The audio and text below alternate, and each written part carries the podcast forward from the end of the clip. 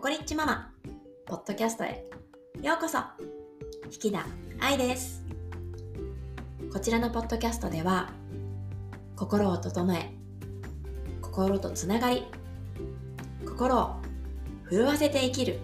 をテーマに自分と向き合い自分を知って内側から湧き出る心の豊かさココリッチを感じながら欲しい未来を。自分で作っていく生き方、働き方について。私の経験や体験をベースに愛を込めてお伝えしています。ココリッチジャーニーを通じて子供たち、ご主人やパートナー、周りの人たち、そして誰より大切な自分自身との関係を大事にしながら理想の未来を叶えていきたい。そんなあなたはぜひポッドキャストの購読をしてくださいね。購読すると毎回新しいエピソードが自動的にダウンロードされますよ。お料理中や洗濯物を畳みながらお子さんのお昼寝中や運転中など、リラックスしながら、ぜひ聞いてくださいね。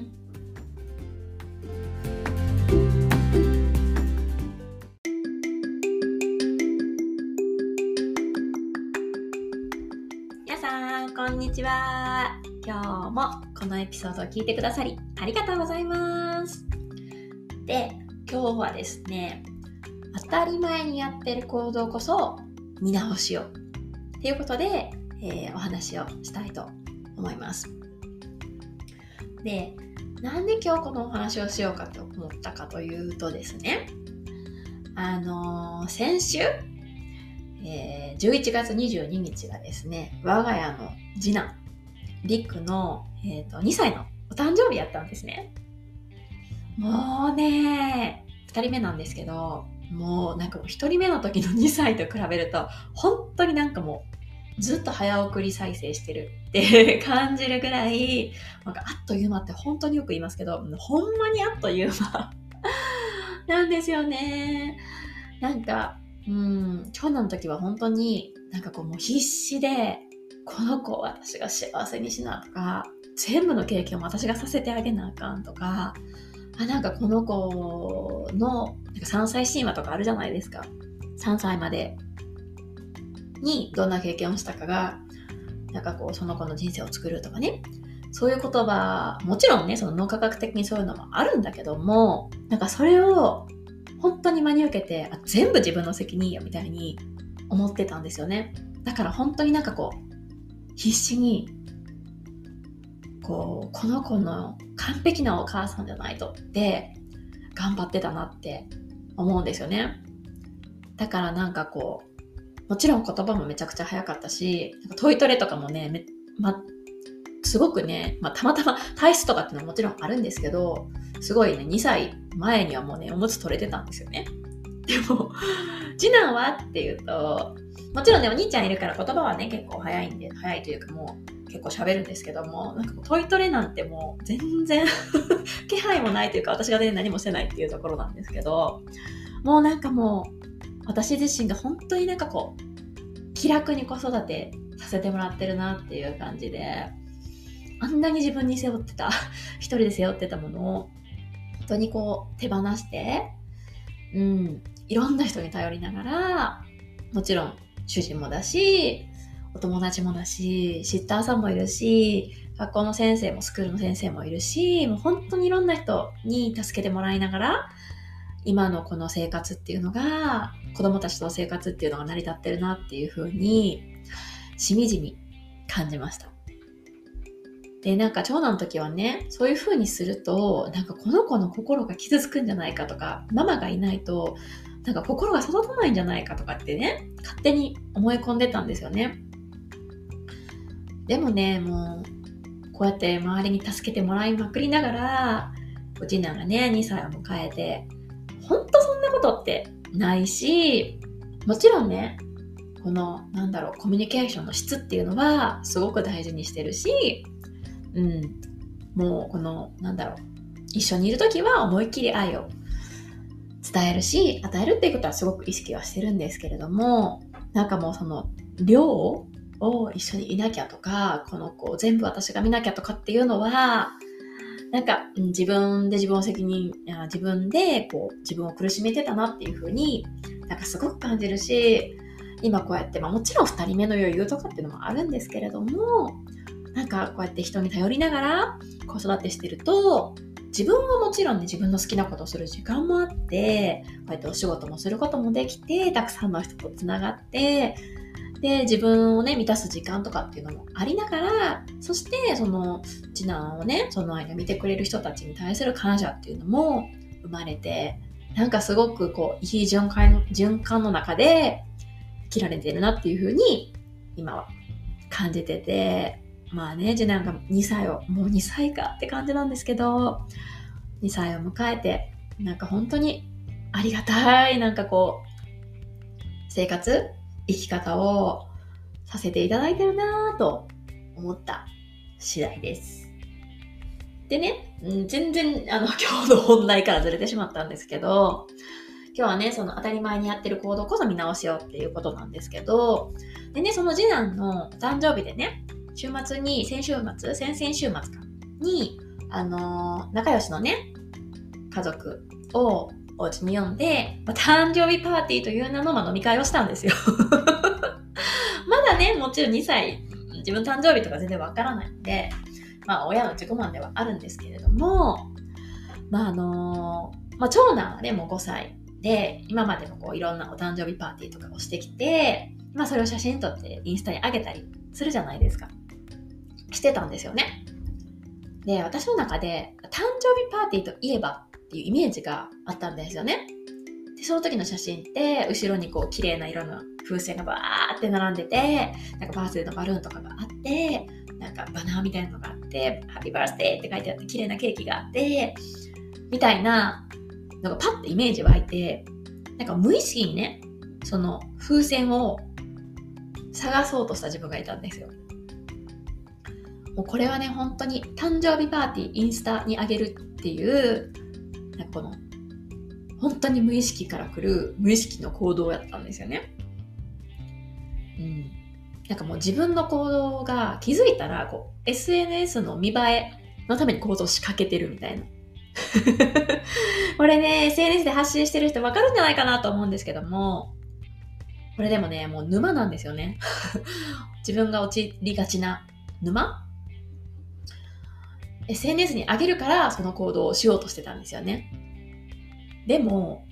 ふと自分のね、心に聞いてみたんですよね。私ほんまにこの風船やりたいんかって。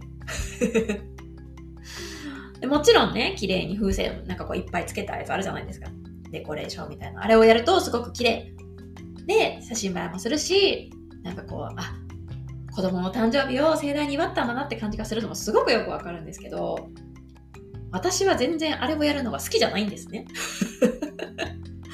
なんかもう途中で息切れしてくるし、だいたい子供たちが寝た後にやると、あれのせいで夜寝るの遅くなるし、まあ主人と二人でね、ヒーヒー言いながら飾り付けをするあの作業が、どうも好きじゃないらしい。それをイメージした時に全然ワクワクしなかったんですよね。で、もうやめようと思って。で、じゃあ、何をしたい？などどんな誕生日会やったら自分もワクワクするし心からは楽しいって思えるかなって考えたらなんかもうちょっとそんな部屋を可愛く飾り付けするとかじゃなくてなんかもっとおも面白くおもろいのがいいと思って ゲラゲラ笑ってる方がええわと思ってやったのがみんなで真っ赤っかのさマックイーンのああの次男はねあのカーズ。ディズニーのカーズ車のカーズが大好きなのでカーズの主役のマックイーンっていう赤い車がいるんですけど、みんなでマックイーンになろうよっていうので、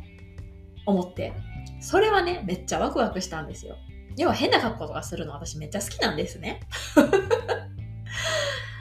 だから、それじゃあ全然インスタ映えはもちろんしないんですけど、自分の心は何が喜ぶかっていうと、そういう変な格好したりとか、派手な格好したりとか、いつもよりちょっと濃いめの化粧したりとか、でね、主人にね、わざわざ Amazon でなんかこう、レザーの赤いパンツ、いつ履くねみたいなパンツとか買ったりして、それを履いてキャッキャ言ったりする方が私は楽しかった、楽しいなって思ったんですよね。で、お誕生日会の日もね、全員でそうやって赤い、全身真っ赤な赤いタイツに赤い T シャツ着てってやって、すごく楽しかったんですよね。で、しかもね、それが、なんかこう、自分が楽しむためにやってるから、もはやこう4人でお揃い着てんのに写真撮るのも、自分たちで写真撮るのも忘れてたんですよね。だからその時に私は、あ、めっちゃ嬉しいと思ったのが、インスタのために行動してないと思って。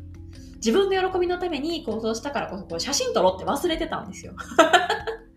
でたまたまね、あのゲストに来てくれたお友達家族が、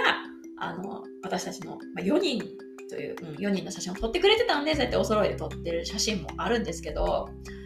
ほんまになんかこう、自分の喜びのためにできたことがすごく嬉しかったし、すごく心が満たされたし、もうなんかめんどくさいこと一切してない。自分のやりたくないこと一切してないから、あ、もう楽しかったって言って、で、またね、あも次男も自分の大好きなマックイーンの服着て、みんなで真っ赤な服着て、車のおもちゃいっぱいもらって、嬉しそうにしてる姿が、もうなんて幸せなんやろっていう感じだったんですよね。だからもう本当になんかこう、今日のタイトルの通りなんですけれども、なんか無意識に当たり前にやってる行動こそ、ほんまになんかこう見直しをかけなあかんなって、これ潜在意識レベルから来てるから、無意識なんですよね。で、こういうなんかこう、いや、私 SNS とかしてないし、発信とかしてないからあんまり関係ないって思ったあなた。あなたもですね、日常の中にもこういうのって、すごく転がってると思うんですよ。ほんまにそれやりたいのっていうことを無意識にやってる。本当は心が全然喜んでない、心震えてないのに無意識にやってること、習慣化してしまってることってあると思うんですよね。例えば、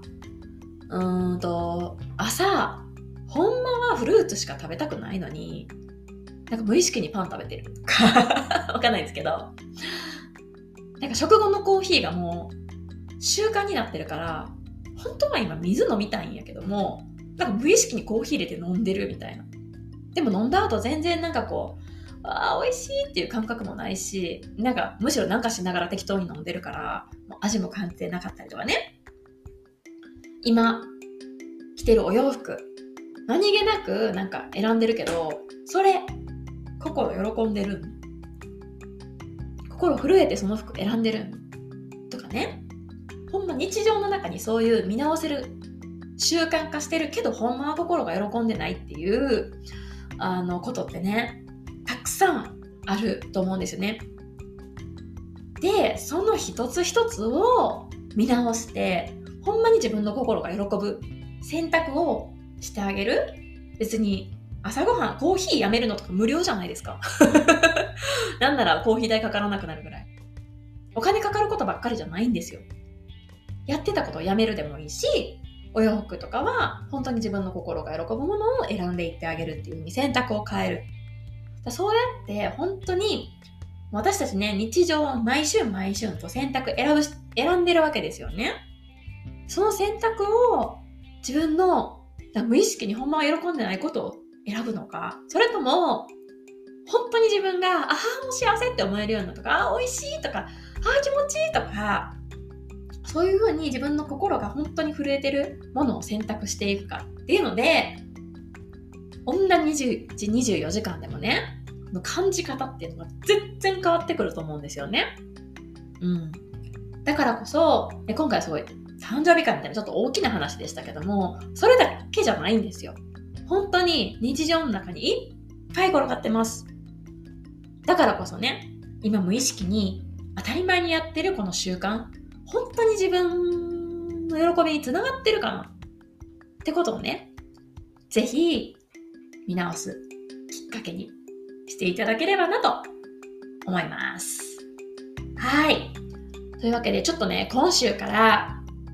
私も、ポッドキャストにね、力を入れていきたいなってか、あの、この喋るの好きなんですよね、私。